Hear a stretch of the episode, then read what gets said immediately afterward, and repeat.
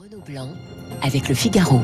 Bonjour Gérard Haro. Bonjour. Ex-ambassadeur de France aux, États-Unis, je rappelle le titre de votre nouvel ouvrage, hein, Henri Kissinger, le diplomate du siècle euh, chez Talandier. Gérard Haro, les premières sanctions contre euh, la Russie sont tombées euh, hier, des sanctions contre des banques russes, quelques élus, des militaires, quelques oligarques.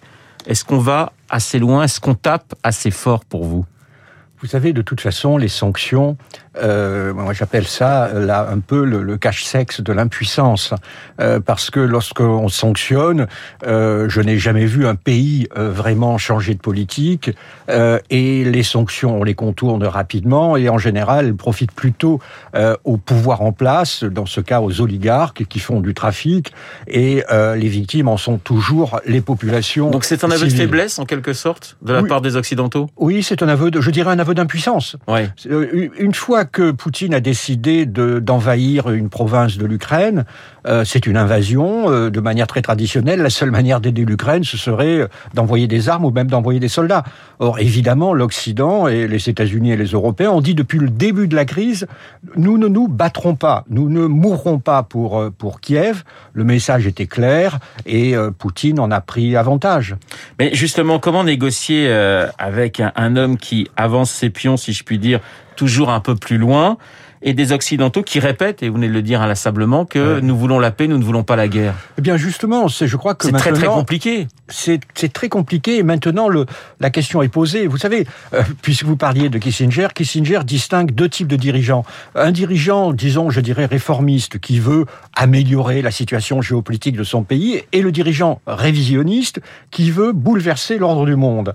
Euh, évidemment, avec le premier, on peut négocier. Avec le second, il n'y a qu'à résister. Oui. Je- et la, la question était ouverte avec euh, Vladimir Poutine. Je crois que maintenant nous savons que Vladimir Poutine, qui a déclaré, je vous rappelle, que l'effondrement de l'Union soviétique était la plus grande catastrophe géopolitique de l'histoire, que un, un Poutine qui a écrit un article ou qui a signé un grand article qui nie l'existence même de l'Ukraine, et je pense que vous avez écouté son discours, Régime fantoche.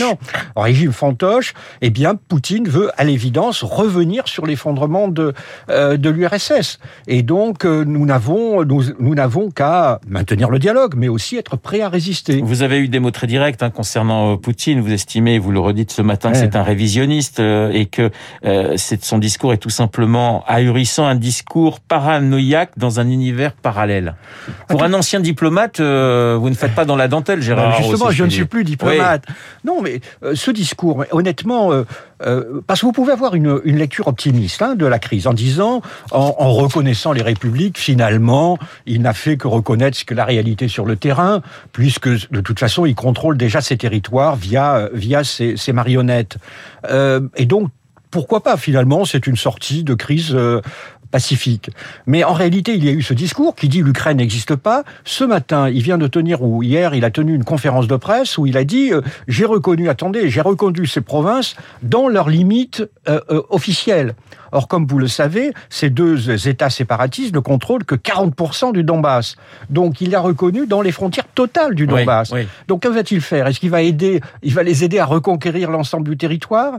Donc, il garde ouvert, il garde tout à fait ouverte l'option, euh, l'option militaire. Mais vous avez, parce que quand on écoute les, les, les différents euh, spécialistes de ces questions en, en France, il y a ceux qui disent euh, Poutine veut aller à. Kiev et ceux qui pensent que Poutine ne veut que le Donbass. Pour vous, Gérard Haro, jusqu'où Poutine a envie d'avancer ses pions Je crois que, que Poutine est, euh, garde ses- toutes ces options, euh, toutes ces options ouvertes. Il va pas déclencher une, une guerre, il va pas s'embourber. Oui. Mais euh, s'il pouvait, euh, d'une manière ou d'une autre, euh, vraiment réintégrer l'Ukraine dans la sphère d'influence russe, il le ferait. Il garde toutes ces options, euh, ces options ouvertes. Il a, vous savez, il- ça fait maintenant, la guerre dure depuis huit ans. Hein, 14 000 Ukrainiens en sont, en sont morts. Il espère plus ou moins, euh, à terme, je pense, l'effondrement du régime à Kiev et, euh, et l'arrivée d'un pouvoir, euh, d'un pouvoir pro-russe, pro-russe à Kiev. On le voit dans les, dans les sanctions. Pour le moment, il n'y a rien contre les intérêts personnels de, de Poutine. Est-ce que c'est parce qu'on on attend, j'allais dire, le, le prochain coup, la prochaine tension, ou parce que bah, les Occidentaux n'osent pas? Non, je pense qu'il y a plusieurs, il y a plusieurs éléments quand vous décidez des sanctions. Tout d'abord, il y a les intérêts légitimes des pays. Hein. Chacun a quand même des intérêts légitimes, des intérêts économiques, et notamment des pays soit qui dépendent vraiment du gaz russe, notamment l'Autriche, l'Italie, l'Allemagne, ou qui ont des investissements majeurs en Russie, notamment l'Allemagne. Ensuite, vous avez en effet que les sanctions, c'est une arme à un coup. on tire et puis c'est fini. Et donc, comme Poutine n'a pas décidé le pire euh, on n'est pas encore au pire. Hein. Euh, on a voulu garder dans la, les Européens ont voulu garder dans l'arsenal des sanctions un certain nombre de sanctions dans le cas où il va encore euh, encore encore plus loin. Vous avez vous avez dit Gérard où il faut résister. on, comprend bien que le, voilà le problème est toujours le même. Comment résister à un homme qui avance si pour l'instant on refuse de parler d'une intervention armée? Non, euh, pour résister, qu'est-ce que euh, c'est soyons clairs, euh, nous pouvons aider l'Ukraine, mais nous n'allons pas nous battre pour l'Ukraine. Voilà. Cela étant, la solution, elle n'est pas compliquée. C'est de faire de l'Ukraine un État tampon. Euh, c'est-à-dire que l'Ukraine ne soit en effet ni membre de l'OTAN. Mais toute cette querelle de l'OTAN est assez artificielle. Euh, ça faisait 14 euh, ans que le principe de l'accession de l'Ukraine à l'OTAN avait été acquis sous pression américaine et résistance de Nicolas Sarkozy et de la chancelière Merkel. mais rien n'avait été fait. Depuis 14 ans, rien n'avait été fait pour rentrer, pour faire entrer l'Ukraine dans l'OTAN. Et honnêtement, on sait bien que l'Ukraine n'entrera pas dans l'OTAN à moyen terme. Mais ça veut dire qu'on dit clairement à, aux Ukrainiens, euh, vous faites une, une, croix là-dessus, de toute façon, on ne pourra pas et on ne veut pas. Mais ils le savent, ils le savent, n'est-ce pas? Et, et, aussi Poutine le sait aussi. Et c'est ça le, le, le, jeu de le théâtre d'ombre où, où, nous, où nous sommes. Ce, le jeu objectif de Poutine n'est pas d'obtenir que, que la garantie que l'Ukraine n'entre pas dans l'OTAN, c'est de d'intégrer, de, de faire de l'Ukraine un État vassal. Parce que toutes les demandes, vous voyez, par exemple, hier dans sa conférence de presse, il dit il faudra que l'Ukraine soit déclarée neutre et démilitarisée. Oui c'est voilà, c'est de qui disent plus clairement que l'Ukraine soit un État vassal de, de, de la Russie. C'est ça son, son, son, vrai objectif. Mais ça, on ne peut pas et on ne doit pas l'accepter, euh, Gérard Haro. Ah, c'est-à-dire que non, nous ne pouvons pas en accepter le principe. Mais et moi, dans, dans cette affaire, je suis aussi, je, il faut être aussi honnête. Comme nous n'allons pas mourir pour l'Ukraine, nous ne pouvons pas mourir jusqu'au dernier Ukrainien. En d'autres termes, nous pouvons aider l'Ukraine, mais c'est à l'Ukraine de décider de son avenir.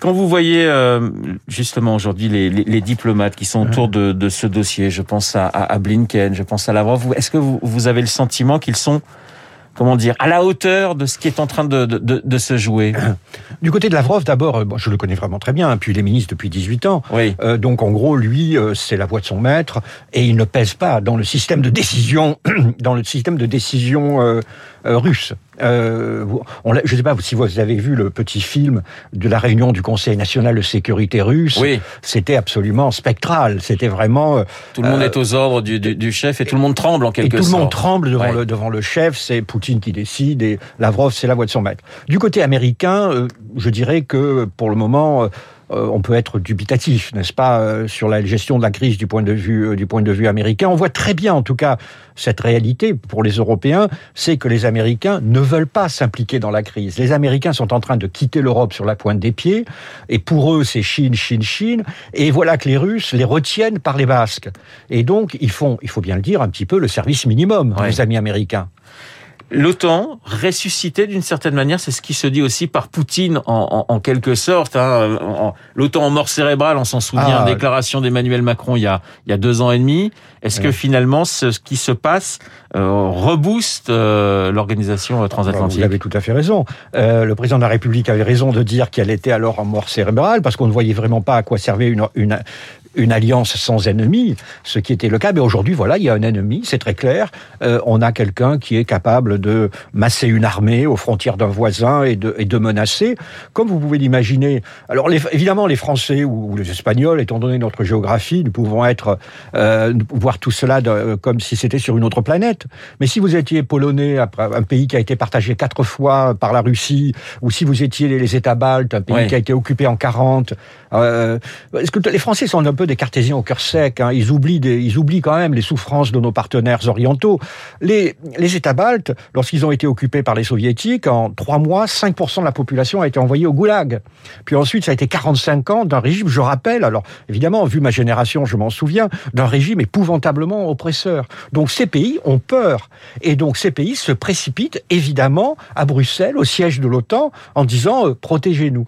Euh, Poutine a donné un nouveau, euh, un nouveau mandat à l'OTAN. Mais on sent que bah, l'OTAN, effectivement, n'a peut-être pas envie de protéger autant que ses populations euh, le, le, souhaitent. Le discours de Poutine, ça a été un... Et, et, et cette annonce, finalement, de reconnaître les, les, les républiques, ouais. euh, ces républiques en, en, en Ukraine pro-russe, c'est un camouflet pour Emmanuel Macron? Non, parce que le président de la République ne se faisait aucune illusion sur ces, il y avait une chance sur 100 de réussir, il le savait parfaitement. Je vous rappelle l'évangile, hein, euh, bienheureux les, les pacificateurs. Euh, et, et, le président de la République le savait, il a fait de son mieux et je trouve qu'au contraire, c'est, il faut, il faut l'applaudir. Euh, son effort était digne euh, et voilà, c'est pas, il n'a pas échoué. C'est Poutine qui n'en a pas voulu. Ce qui est intéressant, Gérard Haro, ce sont les autres réactions dans le monde. Alors je mets de côté l'Europe et, et, et les États-Unis. La Chine finalement est plus embarrassée qu'on pouvait le qu'on pouvait le penser, puisqu'il y a ce rapprochement entre Pékin et, et, et, Moscou. Euh, Pékin qui est contre les sanctions, mais qui appelle toujours au dialogue. Et puis il y a aussi le, le, le cas de la Turquie. Mais commençons par la Chine. Est-ce que vous êtes étonné que euh, Pékin euh, soit plus tempéré qu'on qu'on imaginait sur ce dossier? Non, parce que lorsque j'étais représentant permanent aux Nations Unies, il y a eu l'affaire de la Crimée, oui. et déjà la Chine s'était abstenue dans les votes, c'est-à-dire n'avait pas voté avec la Russie, ne s'était pas joint au veto russe. Pour une raison simple, c'est que pour la, la Chine, il y a le problème du Tibet.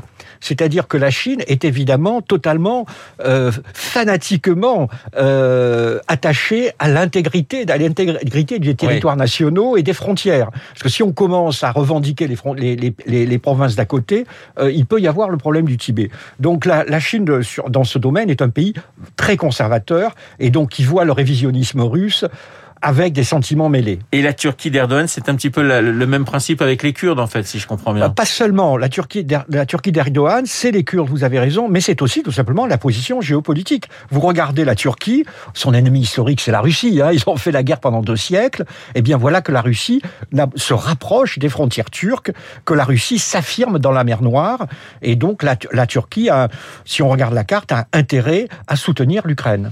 Euh, Vladimir Poutine d'un côté, Joe Biden de l'autre, est-ce que vous avez le, le, le sentiment que euh, dans cette crise, le président américain montre, j'allais dire, des, signes de faiblesse. C'est évident que l'administration euh, Biden est une administration qui traverse une, grave crise de crédibilité euh, à l'intérieur, pour des raisons qui sont à la fois dont elles ne sont pas responsables, comme l'inflation à 7,5% par exemple, ou l'explosion de la criminalité dans, le, pays. Ils vont sans doute aller à une défaite cuisante aux élections législatives de 2022, et il y a toujours la question de la crédibilité personnelle d'un président qui fait quand même vraiment personnalité âgée. Oui. Nous sommes en présence d'une administration américaine qui est affaiblie, c'est certain. Et, et Poutine a profité à la fois de la volonté américaine de se désengager d'Europe et aussi des, des, hésitations euh, à Washington. Comment vous voyez, Gérard Haro, l'évolution de la, la situation dans, dans, les heures qui viennent? Il faut continuer à, à parler, à négocier, il faut continuer à avoir un lien avec Poutine? Oui, mais il faut aussi euh, être euh, laisser clairement savoir à Poutine que ce qu'il fera aura un coût. Euh, je pense que nous pourrions faire quand même plus d'efforts pour pour armer les Ukrainiens. Quand je dis armer les Ukrainiens, tout le monde dit ah bah oui c'est non c'est pas pour les c'est pour d'une certaine manière accroître l'effet de dissuasion euh, pour l'envahisseur de dire voilà l'envahisseur ça coûtera plus cher si vous attaquez euh, si vous attaquez ce si vous attaquez ce pays. Mais pour le moment honnêtement l'heure n'est pas au dialogue et d'ailleurs elle n'est pas au dialogue à Moscou. L'heure est plutôt euh, d'aider nos amis et de réfléchir à long terme. Il y a plein de choses sur lesquelles nous devons réfléchir en Europe. Par exemple les attaques informatiques russes il faut mieux se, défendre, les opérations de déstabilisation euh, intérieure menées par la Russie, y compris avec une partie de notre personnel politique, euh, et puis peut-être aussi aider les pays de ce que j'appellerais la ligne de front, c'est-à-dire les États baltes euh, et notamment la Pologne. Et je, dernière question, il y a eu ce, tweet du haut représentant européen Joseph Borrell qui a dit, qui a prévenu les Russes, plus de shopping à Milan, plus de fêtes à Saint-Tropez. Alors il a retiré ce tweet après l'avoir quelques heures après après l'avoir euh, écrit. Est-ce que c'est pas le décalage entre ce qui se passe, c'est-à-dire Poutine qui avance doucement mais sûrement avec ses tanks, doucement, je, je peux peut-être même enlever le mot, et puis nous qui, qui, qui ripostons avec quelques tweets en disant attention, vous allez plus pouvoir faire la fête à Saint-Trope. Bah oui, je. Est-ce que c'est pas un décalage qui est terrible pour les Ukrainiens Je suis assez, euh, je suis assez d'accord. Euh, mais vous savez, euh, le monde, c'est un peu ça, c'est la jungle. Hein, c'est une jungle sans sans juge et sans gendarme. Et l'Ukraine, eh bien, c'est la victime de cet ordre, de cet ordre-là. Euh, chaque pays s'occupe de ses intérêts euh, Euh, et comme je le répète, les Français, les citoyens français, je le comprends, ne sont pas prêts à mourir pour Kiev. c'est une, c'est une réalité. et voilà. Et comme on, comme on dit en anglais, la, la vie n'est pas juste. Life is not a fair place. Merci Gérard Haro d'avoir été euh, ce matin mon invité, l'ancien ambassadeur de France aux États-Unis. Je rappelle euh, le titre hein, de votre dernier livre, Henry Kissinger, le diplomate du siècle, et c'est édité euh, chez Talandier. Je vous souhaite une excellente journée. Il est 8h30. Dans un instant, l'essentiel de l'actualité avec Charles Bonner. Vous écoutez Radio Classique. Avec la gestion Carmignac, donnez un temps d'avance à votre épargne.